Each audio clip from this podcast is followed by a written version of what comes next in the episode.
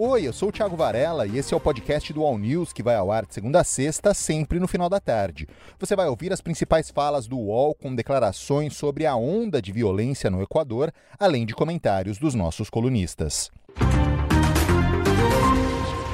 Guayaquil sempre foi uma cidade mais é, violenta que Quito. Essa aí é a Eliana Maria, uma brasileira que vive em Quito, contando a sua percepção da onda de violência no Equador. E, obviamente, lá a situação é bem mais complicada do que aqui. Aqui estamos como se fosse as pessoas não estão saindo muito nas ruas, se mantém um pouco os que podem, né, em casa, como suspenderam as aulas, né, tudo por tele, tentando fazer o que máximo que se pode por teletrabalho. Então, a ideia é ficarmos em casa. Enquanto a gente está em casa, a gente está relativamente protegidos, né? E manter isso até ver o que acontece com, com essas medidas, com os militares na rua, ver o que, que eles conseguem fazer, se conseguem recapturar esses chefes dessas bandas delitivas que fugiram da prisão e ver se surge, se, se, se dá algum efeito essas medidas.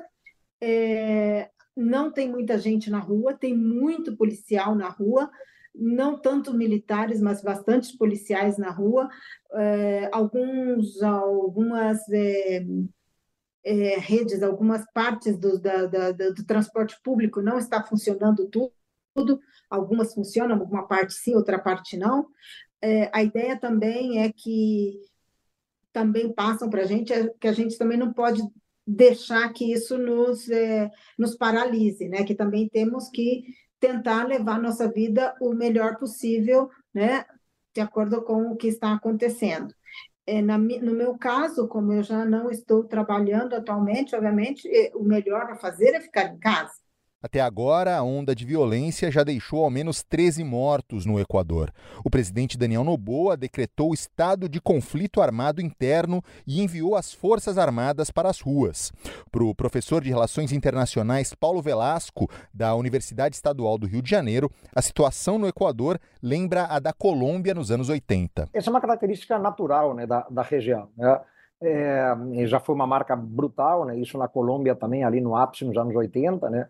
os narcotraficantes penetrando nas várias estruturas de poder do país, e no Equador isso já começa a ser vislumbrado. Né? Foi não por acaso, Diego, um dos temas de campanha no ano passado, né, a preocupação justamente do vínculo, né, não apenas de policiais, agentes penitenciários, né, já se fala né, que houve a conivência de agentes né, na fuga do fito no último domingo, né, mas inclusive o, o Ministério Público, os juízes, né, é, que já teriam, de alguma maneira, algum tipo de associação ou vínculo né, com os grupos criminosos né, e com os narcotraficantes. Então, acaba acontecendo de maneira quase que natural a penetração nas estruturas de poder, nas estruturas do Estado, o que torna muito mais difícil o próprio combate né, a esse tipo de, de ameaça e de desafio. Então, não é algo novo. Diego, infelizmente é um filme repetido na América Latina, né?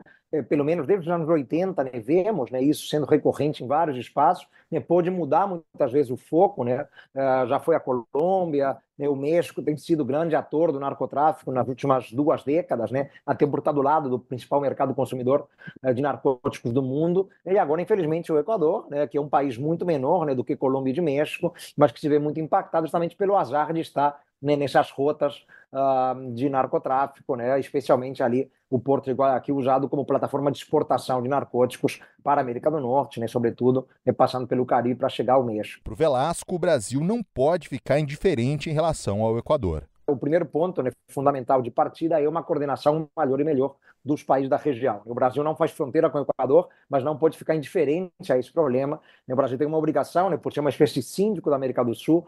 O Brasil está numa tríplice fronteira complicada, né, com Colômbia e com Peru, né, ali na região de Letícia, né, que são os dois grandes produtores né, de cocaína na América do Sul. Então o Brasil não pode ficar indiferente. Né, é fundamental assumirmos a responsabilidade, né, coordenarmos esforços maiores, né, troca de informações de inteligência, né, Uh, e já vemos né, como esse crime ele é transnacional mesmo, né? basta olhar no Paraguai, né? grupos criminosos né, que atuam no Brasil, né, em São Paulo, no Rio de Janeiro, né, já tem bases muito importantes né, ali no Paraguai, em Cidade do Leste, Pedro Juan Cavalheiro. Né? Então, há muito tempo que o crime não fica mais restrito, Diego, infelizmente, é um seu país, né, é a característica da globalização, né, houve uma transnacionalização também do crime organizado, tornando o desafio muito mais é, é, complicado de ser neutralizado de ser enfrentado. Segundo Thales Faria, Lula quer um plano de combate ao narcotráfico em toda a América do Sul. O que eu estou sabendo, primeiro, é que há uma grande preocupação do governo brasileiro.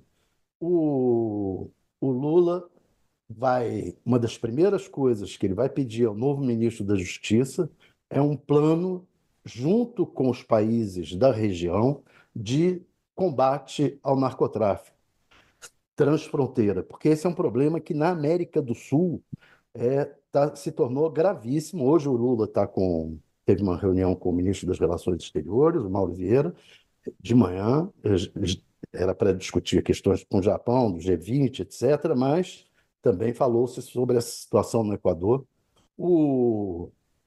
Para você ter uma ideia, você pegar um mapa da, da América do Sul, você só tem Uruguai, Argentina e Chile lá no, no Cone Sul, né, que estão numa situação menos pior. Agora, você pega Paraguai, vai subindo, Bolívia, Brasil, Peru, Equador, Colômbia, Venezuela, a situação é desesperadora já do domínio do narcotráfico nessas, nesses lugares. E o, o caso do Equador, esse grupo que fez, que está fazendo essa confusão toda por causa da, da fuga do narcotraficante lá, qual é o nome dele? Eu acho que é Fito.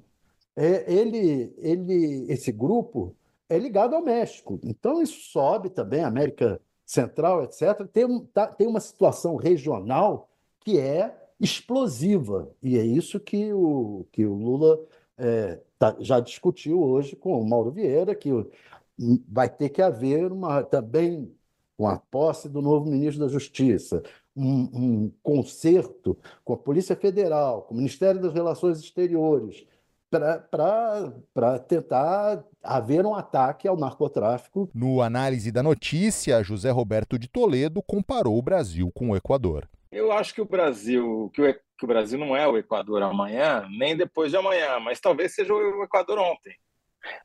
Porque o Brasil, o Equador seja o Brasil ontem. Né? Porque aqui a gente é encapuzado ainda não invadiu o programa de televisão ao vivo, até olhar aqui para ver se não tem nenhum por perto, né? É, mas já invadiu o Congresso Nacional, o Supremo Tribunal Federal e o Palácio do Planalto ao mesmo tempo. Sim. E essa história de presídio rebelado e dominado pelos presos, desculpem os equatorianos, mas eles estão atrasados umas três décadas em relação aos detentos brasileiros, né?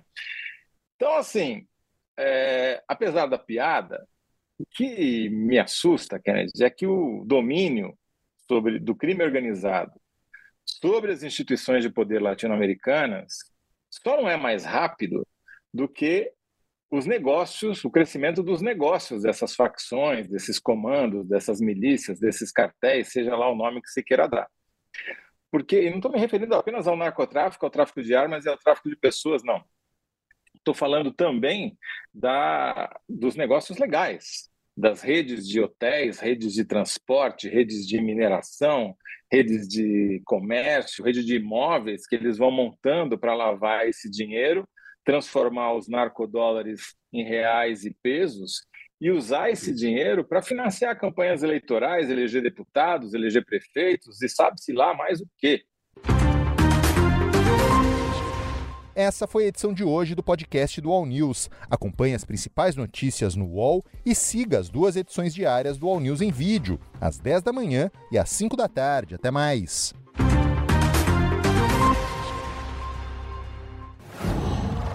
Uau.